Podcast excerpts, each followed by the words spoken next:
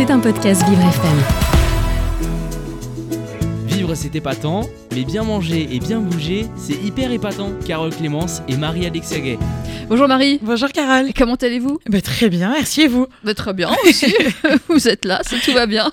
Donc euh, quel aliment sain ou diététique allez-vous nous proposer aujourd'hui? Eh bah, une fois n'est pas coutume Carole, on parle de légumes de saison et leurs bienfaits. Et aujourd'hui c'est un légume alors qui très honnêtement hein, n'est vraiment pas mon préféré. Et pourtant il est un très bon allié pour notre santé, c'est le navet. Je suis pareil que vous. Je suis pas une, une très grande fan. Et pourtant, il est bon. Hein. D'ailleurs, c'est un légume très très peu calorique, riche en eau et faible en lipides. Donc parfait dans le cadre d'une perte de poids par exemple. Et comme beaucoup de légumes, sa richesse en antioxydants permet de prévenir certains cancers, de protéger l'organisme contre le stress oxydatif et les signes du vieillissement. Mais Carole, je vous l'ai dit, il a plein de bienfaits, et notamment sa richesse en potassium qui sert à équilibrer le pH du sang et à stimuler la production d'acide chlorhydrique par l'estomac, ce qui favorise une bonne digestion.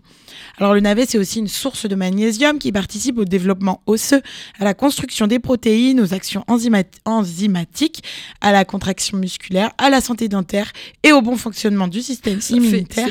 Rien que hein, ça juste pour le magnésium. Hein. cru, le navet, c'est une excellente source de cuivre. Et en tant que constituant de plusieurs enzymes le, cuivre est nécessaire à la formation de l'hémoglobine et du collagène, protéine qui sert à la, structure et à la réparation des tissus dans l'organisme. Sans oublier que le légume, c'est une source de vitamine C qui contribue à la santé des os, des cartilages, des dents et des gencives. Et de plus, elle protège contre les infections, favorise l'absorption du fer contenu dans les végétaux et accélère la cicatrisation, source de fibres. Donc il faudrait manger que du navet, c'est ça? Il faut manger que du navet, je crois en fait. C'est bon, avec le navet, vous êtes en, plus, bonne on va maigrir. et en plus, on maigrit, c'est dingue. Et pour le cuisiner, c'est pas si compliqué d'ailleurs. Il va se préparer comme les pommes de terre, en purée, frites, en croustilles, au four, rôti, sauté. Alors, petit message euh, à mes parents particulièrement. Ma maman aime bien me, se, me, me mettre des navets à la place des patates. Oh, c'est méchant, c'est horrible. C'est vraiment horrible. Maman ne fait jamais ça. je suis sûre que je suis pas la seule dont les parents ont trompé avec les patates.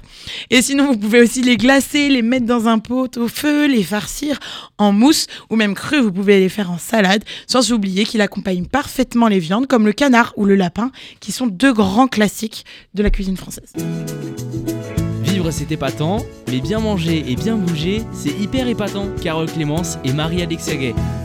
Et puis Marie qu'on retrouve et, on compatit avec vous, hein, vous qui avez une maman terrible qui vous, non, qui vous oblige à manger des navets. Non, j'adore ma mère quand même. C'est terrible ce qu'elle bien. Elle nous, en elle, nous en fait, elle nous fait manger des légumes et c'est bon pour la santé. Et toujours, elle continue aujourd'hui. Oui. Vous êtes adulte. Oui. Elle mais continue. Mais j'en mange et grâce à elle, je suis en bonne santé. voilà. Alors Carole, moi j'ai une petite question. Est-ce que vous êtes plutôt du genre à conseiller vos proches sur des décisions euh, quand on vous demande un avis par exemple? Euh, Oui, je suis obligée, non? Alors non, vous n'êtes pas obligé. Ah déjà, vous n'êtes pas obligé. Et eh ben en fait, vous devriez éviter. D'accord. Alors ne vous inquiétez pas, je vais vous expliquer. Il serait bon d'arrêter de donner des conseils. Tout vient du philosophe britannique qui, selon lui, aiguillait. Alors le, philosophe britannique Farod Aklagi. Selon lui, aiguiller, conseiller des proches dans leur choix les empêcherait en fait d'être autonomes et de trouver leur propre identité. Oui, mais si on vous demande votre avis, vous êtes obligé de le donner. Oui, bien sûr, mais ça, euh, il faut avoir conscience que ça peut bloquer votre ami bien dans son développement personnel. Bien sûr. On peut l'induire en erreur.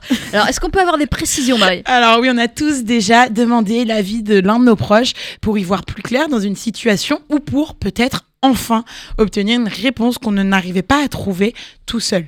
Est-ce que je devrais accepter ce job? Est-ce que tu penses que je devrais lui laisser une seconde chance?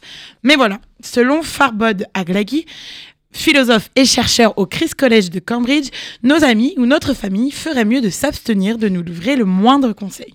Et cette idée, il l'assure dans un article publié il y a quelques semaines sur le site du journal de philosophie Analysis relayé par The Guardian le 26 janvier.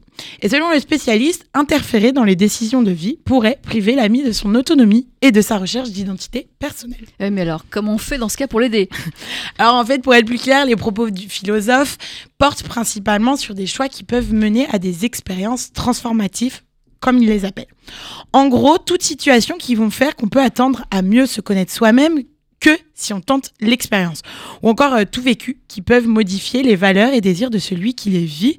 Le chercheur pose la question, dans quelles conditions est-il permis d'intervenir pour tenter d'empêcher quelqu'un de faire une expérience transformatrice? Et bien pour lui, il est impensable de priver quelqu'un d'en apprendre plus sur lui-même et surtout d'interférer dans les prises de décision d'un proche, donner son avis reviendrait, je le cite, à violer l'autonomie révélatrice et le droit d'autodétermination de la personne. Et cela même si la vie repose sur de bonnes intentions, comme la plupart du temps j'ose espérer, prendre une décision de manière autonome est selon le philosophe l'unique manière de se construire une identité, de connaître nos préférences et même nos valeurs. L'intérêt, c'est de prendre conscience que la personne que nous sommes devenus, c'est le résultat de nos choix et de nos décisions prises uniquement par nous et pour nous. Donc dans tous les cas, il est mieux de s'abstenir. Alors changer de métier, arrêter l'école, avoir un enfant, se diriger vers tel ou tel style d'études, tous ces choix nous donneront envie de donner un avis. Et pourtant, on devrait plutôt s'abstenir dans ces cas-là. Et Carole, je vais vous donner une nouvelle raison, tout simplement parce qu'il est impossible de savoir quelles seront les conséquences du choix tant que la personne n'aura pas vécu sa propre expérience elle-même. Le seul cas qui mériterait de donner son avis, toujours selon Farbod Aklagi, serait si une décision peut mettre l'individu en danger, mais c'est la seule exception à la règle. Le philosophe conclut son rapport avec, je cite, qu'il est alors de notre devoir moral d'interférer pour essayer de l'en empêcher. Mais c'est clair, c'est très clair, Marie. Merci. Et donc on a bien compris, il faut éviter de vous demander un avis. Voilà. Voilà. Et, puis de toute façon, ça, tombe bien puisque vous voulez pas être notre, être notre ami. Euh, vous nous l'aviez euh, expliqué. Vous êtes mes collègues. voilà. On est juste des collègues, pas des amis, et on ne demande pas votre avis. Merci Marie, c'est très clair. C'était un podcast Vivre FM. Si vous avez apprécié ce programme, n'hésitez pas à vous abonner.